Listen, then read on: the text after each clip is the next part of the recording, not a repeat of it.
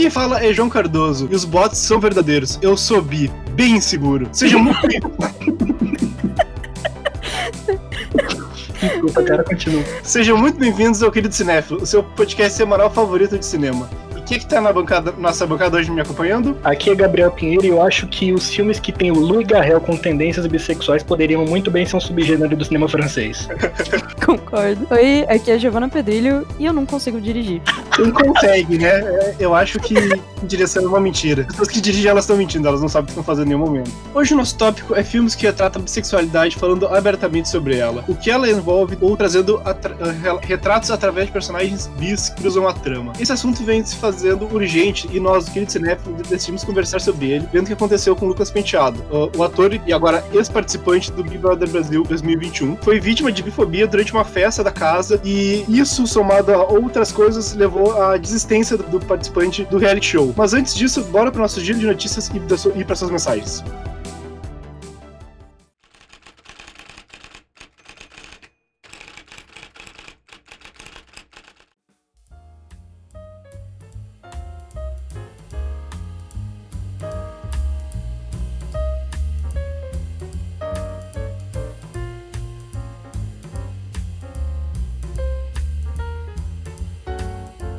Roteirista e dramaturgo francês Jean-Claude Carrier, conhecido por suas colaborações com Louis Buñuel por quase duas décadas, faleceu esta segunda-feira, aos 89 anos. Morreu enquanto dormia na sua casa em Paris, numa mansão escondida em um canto suspeitado de Vigueux, bairro de Vinhedos e depois Cabarés, que em tempos longínquos abrigou um bordel e até a oficina de Toulouse-Lautrec. Aí viveu rodeado de memórias e fotografias. A escadaria foi dominada por uma imagem do almoço em homenagem a Buñuel, em 1972, com Hitchcock Billy Wilder e George Cukor entre os presentes, e das obras de arte que colecionou. A cerimônia do Oscar em abril será um evento presencial transmitido ao vivo de vários locais, disseram os organizadores nessa quarta-feira. Um porta-voz da Academia de Artes e Ciências Cinematográficas, que organiza o Oscar, disse em um comunicado: Para criar um evento presencial que nosso público global deseja ver, que seja adaptado às exigências da pandemia. A cerimônia será transmitida ao vivo de vários locais, incluindo o famoso Dolby Theater. Neste ano único, tanto exigiu de todos, a academia está determinada a apresentar um Oscar como nenhum outro, ao mesmo tempo que prioriza a saúde pública e a segurança de todos os que irão participar, acrescenta o comunicado e vamos de mais Oscar. A temporada de premiações foi adiada este ano por conta da pandemia de Covid-19 e terá início em 28 de fevereiro, seguindo a tradição de ser aberto com o Globo de Ouro e encerrado no Oscar, que agora está marcado para o dia 25 de abril. Por conta dessa alteração no calendário, a academia divulgou mais tarde que o previsto a lista de pré-indicados para a maior premiação de cinema, com os candidatos sendo revelados oficialmente apenas em 15 de março. Ao todo, nove categorias tiveram os nomes a serem considerados para disputar a estatueta, boa parte sendo de categorias técnicas como efeitos visuais e maquiagem maquiagem. A pré-lista da categoria de melhor filme estrangeiro também teve candidatos revelados, mas infelizmente mostrou um longa babenco. Alguém tem que ouvir o coração e dizer parou, da cineasta Bárbara Paz. Não ocorrerá a premiação.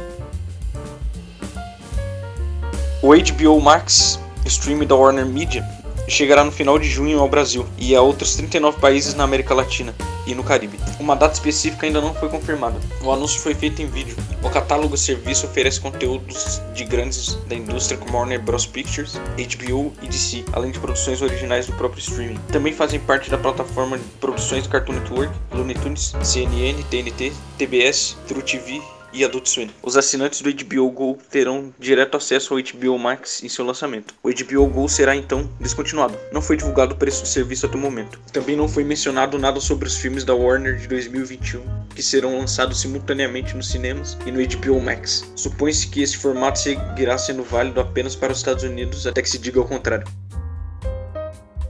Apesar da liberação do funcionamento dos cinemas nos últimos meses, para crianças das comunidades mais pobres de Campo Grande, esse tipo de entretenimento parece distante. Por isso, um cinema improvisado ao ar livre nesta terça-feira, dia 9, com direito a telão, som, refrigerante e pipoquinha, ficou marcado como a primeira experiência da criançada e até dos pais na comunidade Só por Deus, no bairro Jardim Centro-Oeste de Campo Grande. Apesar da orientação de distanciamento e uso da máscara, por lá esse tipo de regra foi deixada de lado e a criançada parecia mesmo só pensar na experiência. Quem aqui já viu o Rei Leão? Pergunta aos pequenos. Eu, tio. E mais da metade levanta a mão. Ana Júlia, de 6 anos, sem nunca ter ido ao cinema de verdade e apaixonada por Frozen, curtiu a experiência que antes era só imaginação. Imaginei a tela igualzinha de um cinema grandão, mas ao ar livre é muito mais divertido, diz. Tivemos mensagem dos últimos episódios também. O Thiago Miranda falou: quando vocês vão fazer um episódio para que o João possa falar do melhor diretor de cinema da atualidade? Hashtag Sono. Cara, Thiago Miranda, logo logo, hein, cara? Porque Sem Sono é com o João mesmo, então ele não vai se importar de falar por hora sobre esse diretor que ele gosta tanto. E certeza que ele ficou lisonjeado com a sua pergunta. Mas acho que é, um dia a gente faz. Está anotado. Muito obrigado, Thiago, pela mensagem. Um grande abraço. Esse foi o giro dessa semana. Lembre-se que você pode enviar perguntas ou mensagens para a gente através do e-mail queridocinéfilo.gmail.com, formando seu nome e pronomes ou nas nossas enquetes do Instagram, que é queridocinéfilo. Estamos agora também no Twitter, e também queridocinéfilo. Eu sou o André Germano, muito obrigado.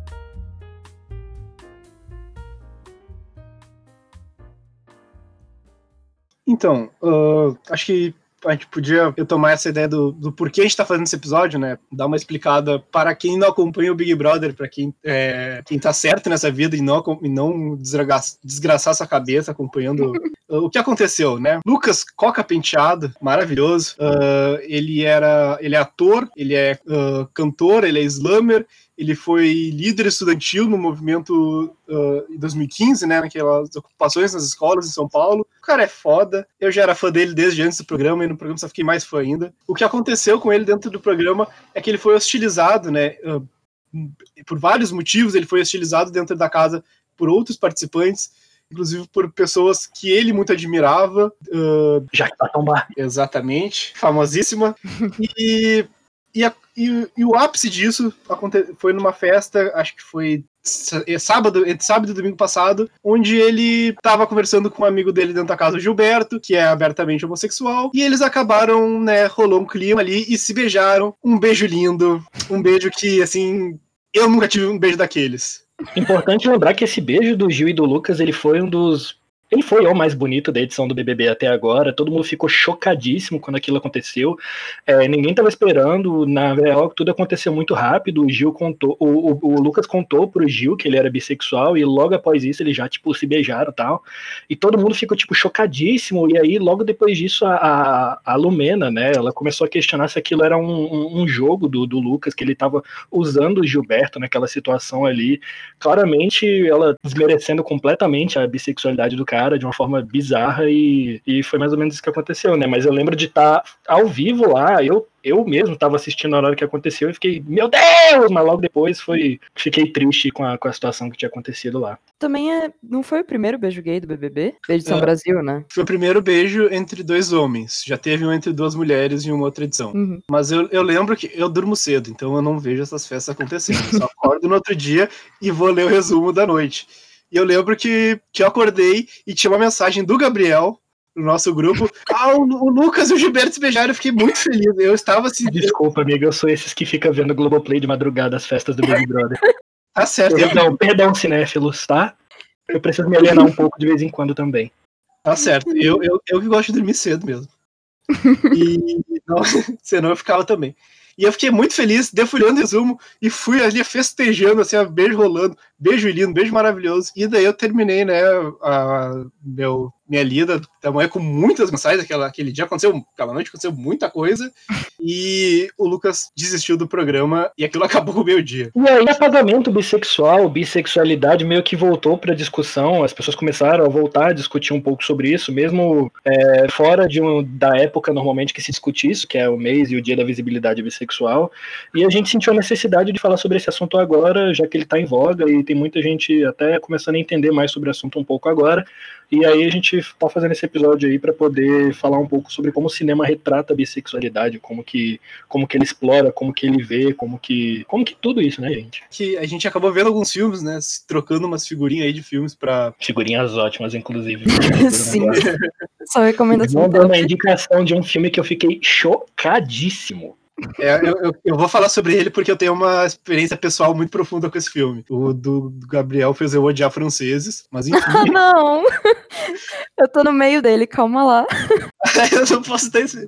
Não, tô brincando, gente. Pode dar spoiler sim. Relaxa. Então, tá, mas chegaremos lá, chegaremos lá. Então, assim, acho que vamos começar assim com o geral, assim, como é que vocês acham que essa Como é que vocês veem essa representação sexual no cinema? É, eu queria começar com uma questão, acho que um pouco mais abrangente, que é o seguinte. É, eu tava dando uma pesquisada sobre justamente a representação de bissexualidade no cinema, né, depois de ver alguns filmes, e eu vi alguns teóricos comentando sobre uma maneira mais, assim, padrão que isso é feito. Eu vou falar da visão de um deles, que é a Beth Carroll Roberts, que ela identifica uma tendência dos filmes em trabalhar alguns clichês e estereótipos, o que ela fala que seria, tipo, o bi que, para satisfazer tanto emocional quanto sexualmente, precisa manter constantes relações com homens e mulheres, seja mantendo parceiros isolados em uma relação aberta, através de homenagens, triângulos amorosos ou traições também. O que acaba sendo um tema explorado pelo Afonso Cuarón em Itumama também, que a gente vai falar mais pra frente, imagina. Mas enfim. E assim, Apesar dessas representações serem válidas, necessárias e tudo isso é legítimo e a representatividade é justamente representar todo mundo, ela diz que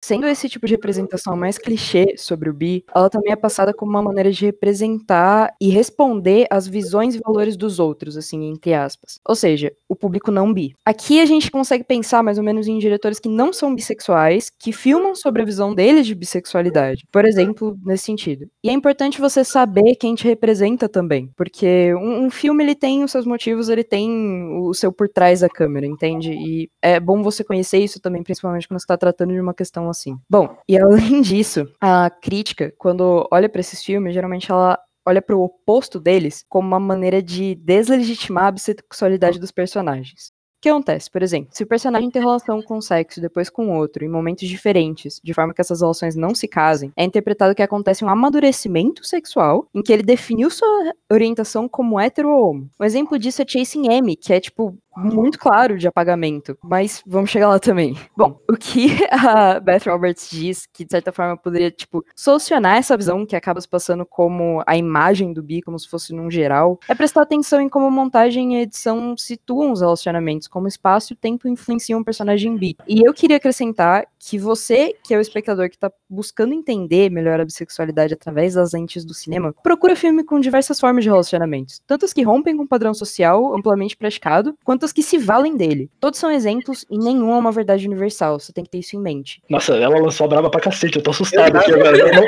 eu não me preparei assim pra esse episódio. Eu acho que acabou o programa, assim, a gente tá. Giovana falou tudo aí. Isso aí mesmo. Sobe os créditos. Cara, achei muito interessante isso que ela falou de que a crítica, ou o espectador, ele trabalha nessas, nessa, nesse, nesse sentido de, de, uma, de um amadurecimento sexual. Eu, eu, eu penso muito num, num filme que me deu uma raiva do cacete, que foi o Call Me By Your Name, que é um filme que eu adoro, mas assim, o personagem principal, que é o Timothée Chalamet, cara, ele, ele, ele tem uma relação ali com a menina, mas como o filme trata da relação dele com aquele cara que a gente não vai pronunciar o nome desse ator porque polêmicas. Assim, no livro e tal, é aquele, o menino ele é bissexual, sabe? Mas como o livro trata desse romance dele com esse outro cara, é meio que se apagado completamente. E, e, o filme ele foi vendido como romance homossexual, sendo que é claramente bissexual. No livro é assim, no filme você tem uma indicação de que também seja assim, mas no final das contas as pessoas pensam naquilo como literalmente um amadurecimento da sexualidade do Hélio ali na, na, na Itália, naquele filme. Olha, tanto que eu fui descobrir esses dias que não era um filme sobre, tipo, esse casal em que ambos eram gays, porque vocês falaram justamente, senão eu não tinha assistido e ia ficar achando que era isso, sabe? Porque, tipo, rolou tanto um marketing desse apagamento, sabe? Que você não sabe. Você vai nele, tipo, sem saber. É, quando, quando eu fui ver o filme, eu me surpreendi com ele ficar com, mulher, com meninas e ele tem uma cena de sexo entre ele e uma, e uma amiga. Exato, pra que mais que você precisa, entendeu? Tipo, e ele não achou ruim aquilo lá. Não, não. Uhum. Não, não tava fazendo obrigado. É, não, ninguém tava com arma na cabeça dele, entendeu? Mas é, gente, e além dos filmes, né, que é o que a gente vai focar mais, a gente também representação, também tem representações em série, que eu acho que, tipo, elas acabam sendo mais comuns em, em conteúdo mainstream do que em filme, sabe? E mais abrangente na, na, abordagem, talvez, eu acho. Porque eles abordam essas pessoas que, que como a gente falou, tem essa necessidade de estar com. É, pessoas de gêneros diferentes é, ao mesmo tempo, mas também como um atrás do outro. Então se relaciona sempre com uma pessoa que. Gente, não existe jeito certo de ser bissexual, sacou? Tipo, Sim. às vezes você vê pessoas que são casadas com pessoas do sexo oposto questionando se a pessoa realmente é bi, porque ela ficou tanto tempo com uma pessoa do sexo oposto, mas, tipo, não, não tem validade a carteirinha, entendeu? Não, Sim. Não, não, ser bissexual é, é somente sentir atração por. Mais de um gênero. É, é mais de um gênero, vários gêneros. Uh, se tu é, se tu quer pegar todo mundo ao mesmo tempo, se tu não quer, daí é outro, outro rolê. Tu- Não, eu, eu sou uma pessoa poliamorosa. Isso não tem nada a ver com ser bissexual. São coisas separadas. Por acaso eu sou os dois, não- mas uma coisa não necessariamente é influenciada pela outra. Sim, É, a gente tá falando das séries, né? Elas abordam vários, vários aspectos disso, né? Sim. É, eu vou citar exemplo aqui, por exemplo, nessa questão de, tipo, relações poliamoristas e tudo mais, a gente tem o príncipe Oberyn em Game of Thrones. E se você for ver, vai, pessoas que estão casadas há muito tempo com alguém do sexo oposto, a gente tem How to Get Away with Murder, em que a protagonista é bissexual, sabe? Existem, existe essa pluralidade. E se a gente for Sim. continuar falando, tipo, tem The Umbrella Academy, que tem a Vanya e o Klaus, sabe? Riverdale com a Tony. Assim, Orange is the New Black, a Piper é bi, sabe? Sim, desde o início. Sim, exato. E eu digo, tipo, que realmente, é, nessa questão de série, eu acho que foi a primeira coisa que me influenciou muito, assim, de começar começar a racionalizar sobre isso, mas de realmente, tipo, entender que existia representação e que eu me via representar de alguma forma. E eu vi isso através do Príncipe Oberyn, em Game of Thrones, e da Lagertha, em Vikings. Isso foi muito importante pra mim, porque eu vi essas duas séries com o meu pai. E ele é heterossexual, né? E não entende muito bem como funciona a bissexualidade, enfim. Eu acho que é muito importante ele estar vendo essas representações. Pra não deixar no escuro, sabe? Ajuda a Uhum. entender que bis existem e que os sentimentos são legítimos mesmo. Uma coisa que a gente fez pra se preparar para esse podcast foi pegar uma lista de filmes, uma lista do Letterboxd de filmes que, que representam personagens bis ou que tem, falam em algum nível sobre bissexualidade. E o que a gente achou foi uma cacetada de filme que só insinuam bissexualidade. Eu fico pensando, caraca, Bida aceita qualquer coisa, né? Tipo, ela se contenta com tão pouco. Porque assim, tinha Scott Pilgrim na lista. E eu nem tinha me tocado que Scott Pilgrim tava na lista por causa daquela namorada que a Ramona tem no filme, entendeu? Sim. Não, mas eu tava vendo a lista e tem o sapatinho, se eu não me engano, tem o, o Sapatinho Vermelho, ou Sapatinhos Vermelhos, que é um filme só que ele é simplesmente queer-coded. É, os, tem, é um triângulo amoroso, é uma, é uma mulher que ela é cobiçada por dois homens e meio que dá a entender, mas assim, se tu for procurar, que os caras meio que também que, queriam ficar um com o outro e acabam e queriam ficar com ela. Mas é isso, não tem nada além de. Se tu for procurar ir atrás, tu vai achar. Mas não tem Sim. nada no filme de explícito, nem que eles tenham interesse no outro. Cara, tem The Lobster também, né? O Lagosta do Lantimos, que tem um momento. Tem 30 segundos! Tem 30 segundos! É. Mano, que nada a ver, sabe? Tipo, ele cita que ele já teve relações com um homem. Eu- Eu não lembro se ele é explícito em dizer se ele gostou ou se ele fala que ele não se incomodou, sabe? Eu lembro, eu lembro da cena. A cena é o seguinte: a mulher pergunta se ele, é, se ele é interessado em homens ou mulheres. Aí ele fala, tipo, não posso ter os dois, e é tipo, só. É só Sim. isso. Tipo, só isso. É. ok. Tem- entrou na lista de filmes que falam sobre sexualidade. Sim. Topperson. É, tem outro do Lantimos também que fala disso, na real. É a favorita, né? Sim, a, a favorita explora de uma forma melhor, né? É, Sim. é mais profundo. Uhum. Né, isso é desenvolvido, né? Isso tá sendo mostrado e tudo mais. Não é, É. só um comentário. Não, não, É um- o filme ele realmente trata sobre isso, né? Sim, sim. Mas eu digo mais porque o Lantimos parece colocar personagens bi, sabe? É, o, o curta novo dele, o Nimic, aquele também. Uhum, verdade, tinha esquecido. E o que a gente mais tem são esses filmes que eles citam, assim, a, a bissexualidade. Aí a gente tem o, o, o Cisne Negro, por exemplo, que tem aquela cena da Natalie Portman com a, com a. Mila Kunis? Aquela cena que eu tenho certeza que ficou na cabeça de muita gente por muito tempo, inclusive. Ah, ficou na minha. Ficou na minha. Sem sacanagem. Gente, esse filme inteiro eu assisti de olho regalado, assim. Eu não assisti o final até hoje, mas enfim. Aves de Rapina, por exemplo, né? Nossa, realmente. Porque a Arlequina, se eu não me engano, tem uma hora que ela começa a falar dos relacionamentos dela e ela cita o relacionamento dela com a Era Venenosa no início do filme. Uhum. É, não, não. Eu sei que nos quadrinhos ela já ela beijou metade das vilãs do, do Batman. E tá errada? Não tá. Não tá, não tá. Ai, quem poderia julgar, né? Mas vamos combinar, que não gostaria de apoiar da Era Venenosa, né? Ai, gente. Me abstenho. Tem espaço pra mais gente, então. Gente, o Rocky Horror Picture Show tem uma cena do Frankenfurter. A gente que já falou de Rocky Horror... A gente falou nós três de Rocky Horror Picture Show. Sim, nossa, O Rocky Horror Picture Show, na verdade, acho que ele toca um pouco mais profundamente do que esses, esses outros filmes que a gente tá falando, né? Porque ele tem toda uma questão de liberação sexual ali do Frank, né? Sim. E do Brad e da Janet, né? Sim. Uhum.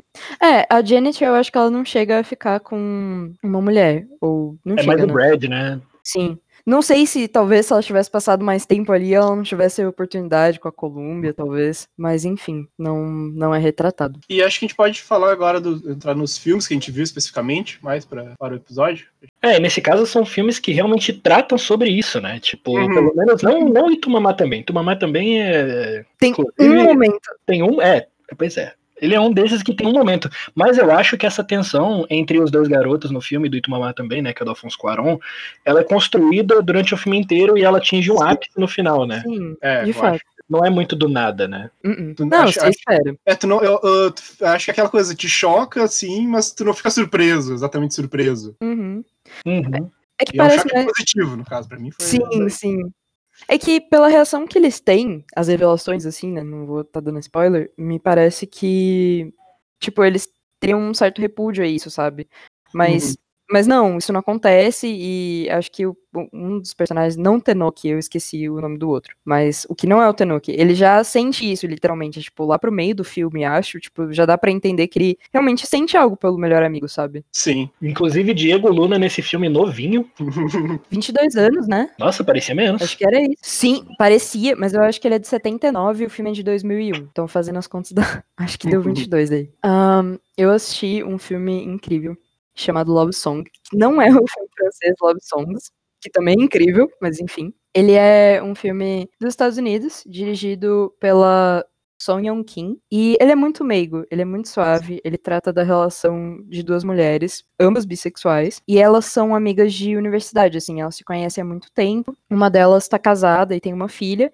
E essa outra amiga, que é a Joana de Jogos Vorazes, ela vem visitar. Uhum. E aí rola toda uma. todo esse clima, né? Toda essa química que elas tinham, que parece que reavive e tudo mais. E no meio disso tudo, meu, elas discutem as vidas sexuais delas, as expectativas, e elas têm todos esses momentos tocantes, sabe? E é, cara, ele é de quebrar o coração, mas tem que ver com carinho e lenço pra lágrima e vejam, sabe? Mas como que ele aborda a bissexualidade da, da da- das protagonistas, né? Ah, basicamente assim. é, essa mulher que ela é casada, se eu não me engano, o nome dela é Sarah. Então, a Sarah ela é casada, ela tem a filha, e o marido dela é meio distante, assim, ele já não tá entendendo muito bem ela, e ela também não tá se dando muito bem com ele.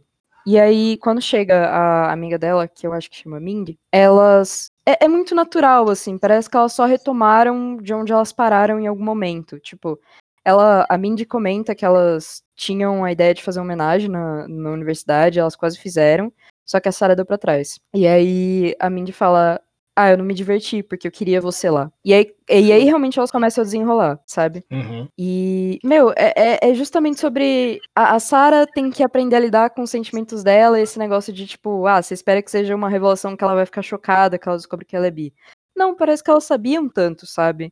E a relação acontece mais naturalmente, assim. Tipo, ela entende o amor que ela sente, a Mindy já entendia desde antes. E é justamente isso, sabe? Ela se dando perante as dificuldades, ah, os obstáculos que elas têm na frente. A Mindy, Uhum. depois ela fica noiva, inclusive, e aí a Sarah depois de separada, vai atrás da amiga noiva. Enfim, assistam, sério. Eu, não- eu não quero dar muitos spoilers sobre isso, porque ele é muito bom. Mas e vocês? filme que eu, que eu vi, que eu falei pra vocês assistir, que, ah, acho que acredito que vocês tenham assistido, Com certeza. foi. Uhum. Vocês viram? Foi o Jovem e a Loucada, que é. É lindo, é perfeito. É eu. Eu, me- eu me vejo na, na, naquela agonia. mesmo, mesmo que a gente tenha um, um background de bem diferente. Mas basicamente é a história de uma menina, eu me esqueci o nome da personagem, Daniela. Daniela, da, da, da, uma- da Daniela, que ela, vem, ela é de uma família extremamente religiosa, ah, evangélica, muito, muito fechada, assim, muito. que segue muitos dogmas religiosos, e, e ela tem um blog onde ela é uma adolescente que fala sobre a vida dela e fala sobre os desejos sexuais dela.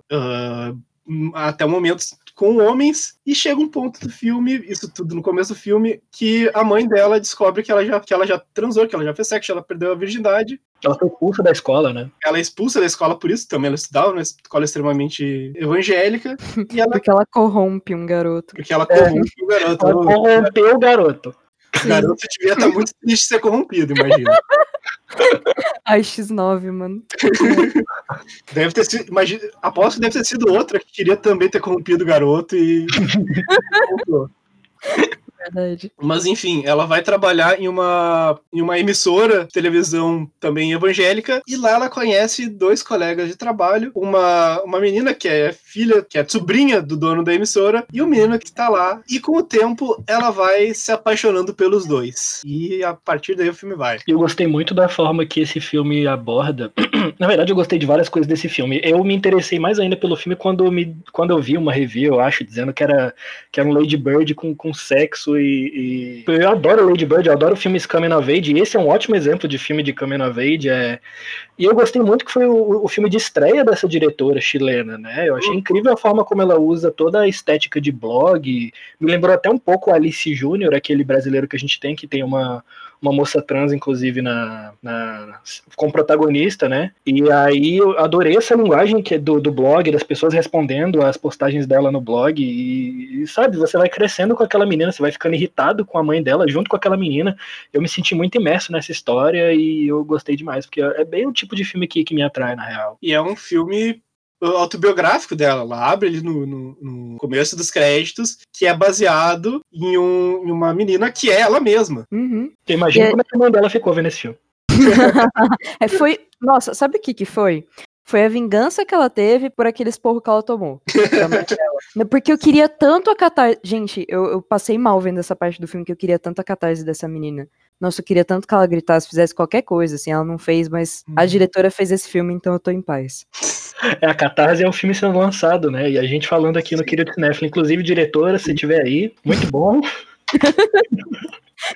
Inclusive, se você estiver ouvindo isso, Mariana Rivas, eu quero agradecer. Contar minha, eu quero contar minha história com o filme, porque esse filme ele é muito importante para mim. Primeira vez que eu vi o filme, eu ainda não me não tinha me entendido bissexual. E eu vi o filme e eu me identifiquei por demais assim com o filme, assim, era um negócio assim que tava tava estranho ali, tava eu, eu, eu tava num momento de negação ainda. E eu, a, a, personalidade dela é um pouco parecida com a minha. E uh, esse passado não, minha família uh, não é, não é uh, dogmática, assim, religiosa. E, e, e, ela tá, e ela tem uma coisa ali que ela tá apaixonada pelo, pelo cara, ela tá apaixonada pela, pela, pela menina. Eu tava me descobrindo que, né, que eu gostava de, de, pessoas. E assim, tem. Ela, o que eu leio do filme é que ela realmente ela queria ficar com os dois ao mesmo tempo ela e não de uma forma bonita, assim, não é uma forma. Ela, ela quer transar, mas ela, ela, ela realmente é apaixonada por eles. É, ela quer um, um romance com os dois, ela tem um carinho muito grande pelos dois. E com o tempo eu fui me descobrindo uma pessoa poliamorosa. E a primeira vez que eu fui o filme, eu não gostei do filme, mas ele não saiu da minha cabeça.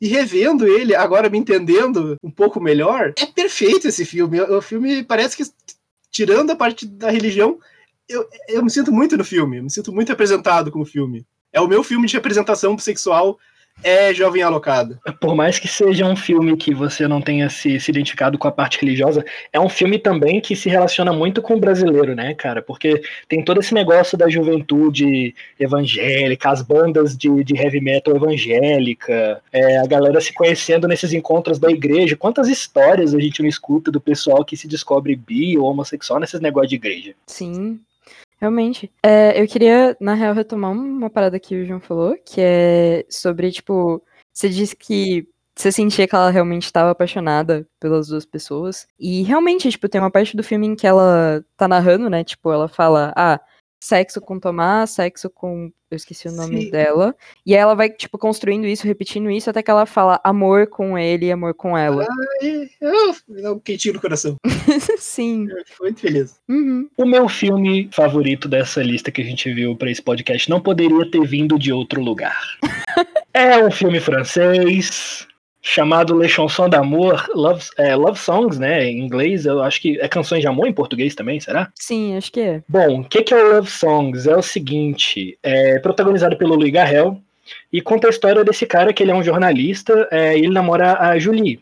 E aí ele vive, na verdade, ele namora com a Julie, mas eles têm um romance a três com uma amiga deles, que é a Alice. E, e é um filme musical, é, é, inclusive é um musical que eu falei pro João, é muito parisiense, porque é tudo muito triste e sóbrio e sombrio e cigarro e sabe? Francês E não aquela- sabe fazer musical. Francês não sabe. Quem faz musical direito é, é, é Hollywood.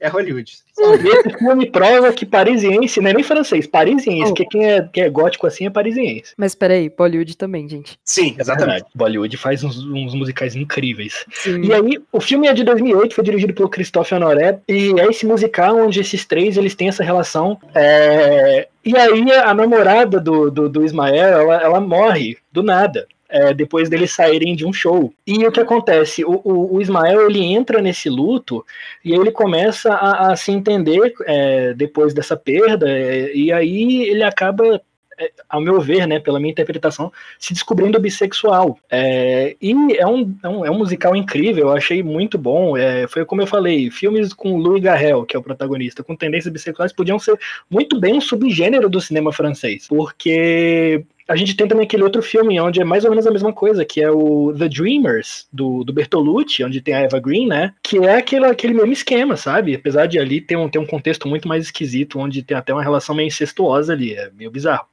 Mas. é. Mas é o que eu falei, podia muito ser um subgênero do cinema francês, porque o Lee Garrel, ele é um ator muito bom, ele é um ator que ele personifica essa figura que eu, que eu lembro muito do Antoine Duanel dos filmes do Truffaut, que é aquele cara garanhãozão, que, que, que eu não sei o que que francês tem com cigarro, mas ele fuma demais e, e sabe, e, é, ele personifica essa, essa, essa pessoa, essa persona mítica francesa de uma forma muito boa e eu acho muito incrível. João, o que, que, você, o que, que você achou desse filme? Porque você viu e falou que não gostou muito. Eu, por causa desse filme, eu odeio os franceses. Por quê, cara? Porque é o seguinte, o filme prometeu uma coisa que eu gosto muito, que é poliamor. E daí ele mata. Ah, ele... E daí, assim, tem uma musiquinha que é logo antes do, da cena, da, da, sequência lá toda da, do falecimento da menina, em que eles estão ali se entendendo, eles começam a se entender, porque é uma relação meio complexada, assim, eles não estão se entendendo direito o que eles querem, mas eles começam a se entender, ela canta assim, ah, você é a ponte entre vocês dois, não sei o que lá, se beije sobre mim, é tudo super bonitinho. Eu fiquei, assim, numa animação que vocês não têm noção. Eu achei, tá, esse é o meu filme, esse é o filme da minha vida, esse filme vai ser a minha personalidade a partir de agora. Mal sabia ele. Mal sabia ele que ela morre. E eu não consegui, e eu fiquei puto da cara. Eu não conseguia fazer o filme porque ela morre. Eu queria um filme, um romancezinho mela cueca de três pessoas e ponto. Ai, ai, eu tô E chocada. Cara, eu gosto de histórias meio, meio assim, meio sobre luto também. É um tema que eu acho que é muito difícil de explorar no cinema, mas eu acho que ele explora de uma forma, acho que talvez muito, muito engenhosa, na real, porque um musical falando de luto e toda essa temática sexual envolvida e tal, eu gostei bastante. Franceses não me decepcionam. Não, sim, o, o filme em si ele é, ele é bom, mas eu fiquei puto. Esse é o É, problema. mas aí foi a expectativa que você criou, meu amigo. Esse não é o problema do filme. É, o problema foi meu, problema é eu com o filme, mas o filme é bom, mas é- eu fiquei puto, cara. É o que eu sempre falo, o filme não te prometeu nada. Você que inventou. Ele me prometeu sim. Ele me prometeu três pessoas se, apaixonando. Sim. Ele me prometeu a resolução dos problemas que eles estavam tendo, sabe? Exato. E os problemas pioraram. exato. Não, e eu achando que a trama do filme ia girar em volta da mãe da, da Julie, tentando entender esse rolê desse, desse triângulo amoroso entre eles e tal. Não, é pior, é o Lugarrel em luto descobrindo que gosta de meninos também. É, daí eu fiquei puto da cara, já não queria mais saber de nada. Mas, mas, cara, eu acho que, tipo assim, a mãe dela até que foi na média, sabe? Quando ela abordou o assunto. Tipo, ela tava Eu achei mais. bem normal, na real. É, Bem- bem então. boa. É, ela, ela foi tranquila, sabe? Tipo, não teve esse julgamento moral, ela tava mais curiosa mesmo. Achei até engraçado nisso. Tipo, ela queria saber como é que era. E Uhum. eu, eu acho, eu acho um bom ponto, porque, tipo assim, pra mim, no, no pouco tempo que eu vi disso, parecia, tipo, que ia realmente mostrar uma relação saudável entre as duas, sabe? Exato. Não. Agora, agora estou desiludida, gente. Vou terminar de ver esse filme depois chorando. Gente, a Gi tava na metade, tava na cena do, do show antes de começar o episódio. e eu tive que, que dizer o que acontece por causa do episódio, mas me desculpe. Não, relaxa. Não, é, na faculdade a gente aprende que não existe essa coisa de spoiler. Faz parte. Ouviu o ouvinte do querido cinéfilo? Tomar spoiler faz parte, não é pra reclamar né, com a da gente no Twitter, no Instagram, entendeu? Meu, Facebook. eu lembro de uma professora que, tipo, eu sentei com ela assim, eu fui. Eu ia fazer, tipo, um projeto de pesquisa, né? Eu fui explicar pra ela sobre o que, que era, e, tipo, tinha dois filmes que eu queria abordar, e um deles ela não tinha assistido, que era Manchester à beira-mar. Manchester Adoro Também, então, nossa, eu tava apaixonado porque eu tinha acabado de assistir. E aí eu virei pra ela e perguntei assim, né? E aí ela falou: Ah, não, nunca assisti. Eu, fiquei com o coração na mão, assim, de dar spoiler, sabe? Mas ela falou, ah, não tem problema não, isso ajuda, isso me dá vontade. Eu falei, não é que ela tem razão? Não sei se ela assistiu, gente. Mas eu contei. É, qual filme vocês odiaram a forma que foi abordada a bissexualidade em algum nível? Ninfomaníaca. Boa, por quê? Porque eu odeio ninfomania com, com todas as minhas forças, gente.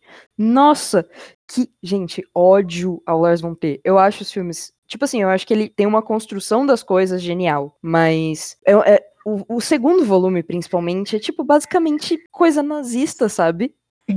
tipo, sério, tem... nossa, tem uma cena que a protagonista, tipo, acaba de ser racista e ela fala, tipo, pro senhor que é judeu, que tá ali, né, recebendo ela, que uma pessoa tem que aprender a perdoar o próprio executor. Meu Deus. Eu, eu, gente, então assim, né, Ninfomaníaca, acho que foi o pior filme que eu assisti nesse Mas assim, em relação à bissexualidade da, da Joe, né, que é a protagonista, que, como você achou que, que aquilo foi mal feito, sei lá? Ah, não sei, não sei se eu acho que, tipo, a bissexualidade dela em si foi mal feita, sabe? Tipo, eu acho que ela é, literalmente, essa questão da protagonista dela é uma pessoa que explora, no, no, no, geral, assim, ela explora a sexualidade dela e eu acho isso até interessante até certo ponto, tipo, a, a, maneira como ela realmente vai atrás disso, como ela desenvolve, como ela não tem esse tabu e tudo mais. Mas eu acho que por isso tá nesse filme é ruim, sabe? Uhum. É, eu, eu, eu não vi o filme, mas eu acho, eu concordo com tudo que a gente falou, porque ela falou mal do Las Trier, e eu concordo com qualquer pessoa que fala mal do Las Trier. Obrigada.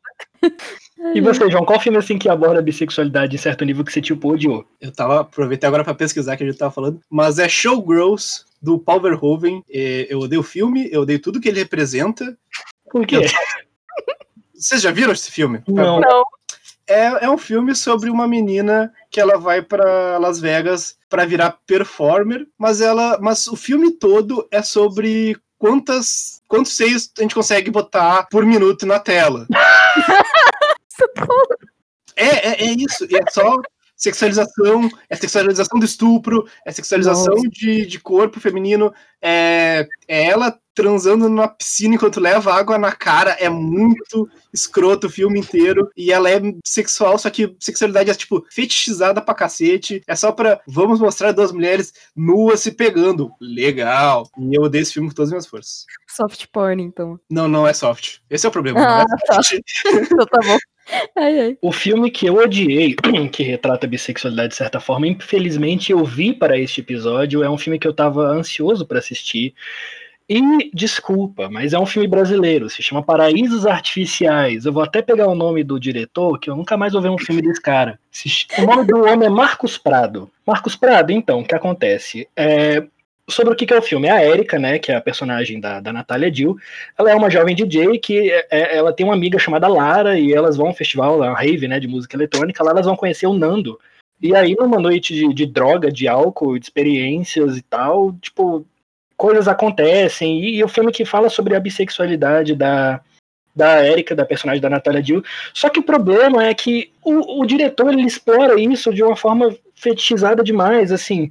É, e é vazio, porque a, a, minha review do filme no Letterboxd foi o seguinte: droga, diálogo, sexo, suspeita da Natália Dill, rave, sexo, suspeita da Natália Dill, diálogo, diálogo, rave, droga, rave, diálogo, droga, rave, suspeita da Natália Dill. Porque só isso, assim, é feito de uma forma extremamente suja e fetichizada. O diretor fica o tempo inteiro com a câmera buscando o corpo da Natália Dill de uma forma completamente exploratória, sabe? É, a nudez no cinema, ela existe por um propósito, mas dessa vez é completamente gratuita e material de, de, de sabe, de, de, de é esquisito demais o jeito que o diretor trata a nudez nesse filme e explora a, o corpo mesmo da, da, da, atriz, e eu fiquei me sentindo muito mal vendo esse filme.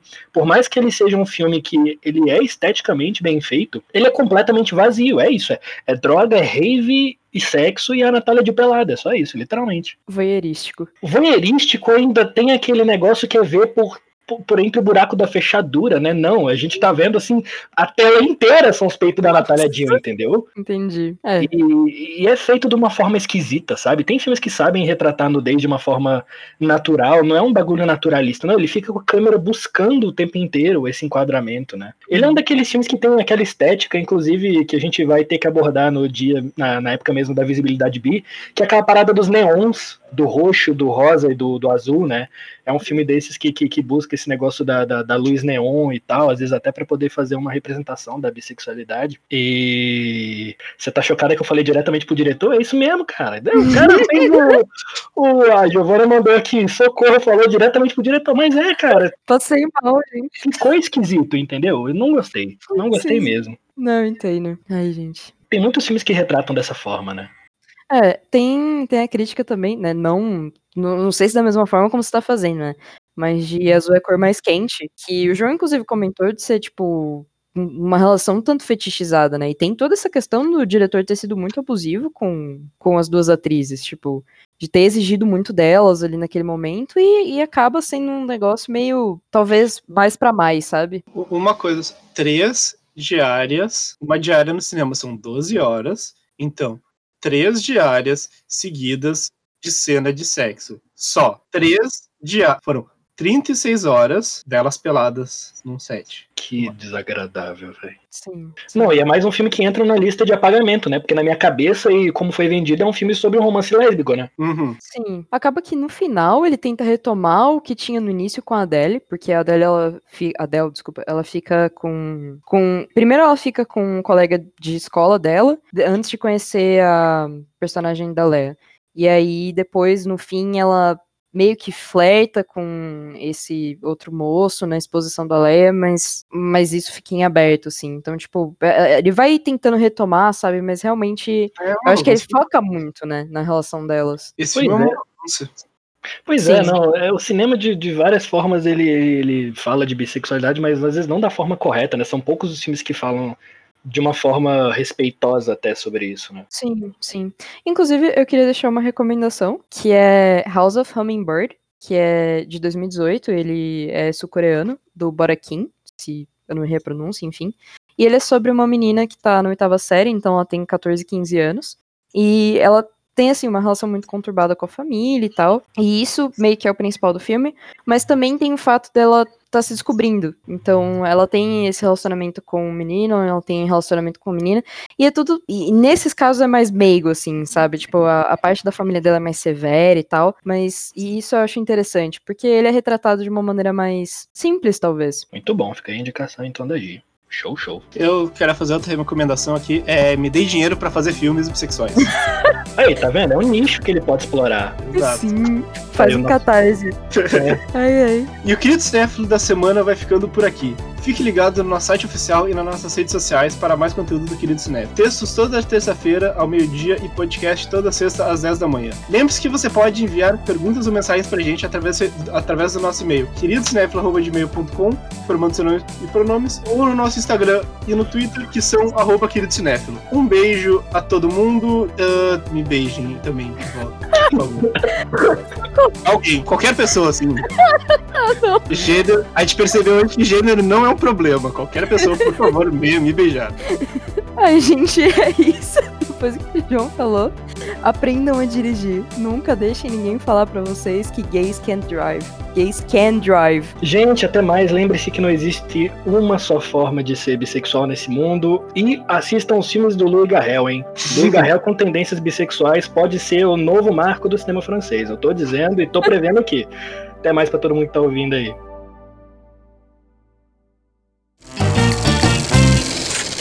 Equipe do Querido Cinéfilo é formada por André Germano, Fernando Caselli, Gabriel Pinheiro, Giovana Pedrilho, João Cardoso e Marina Rezende.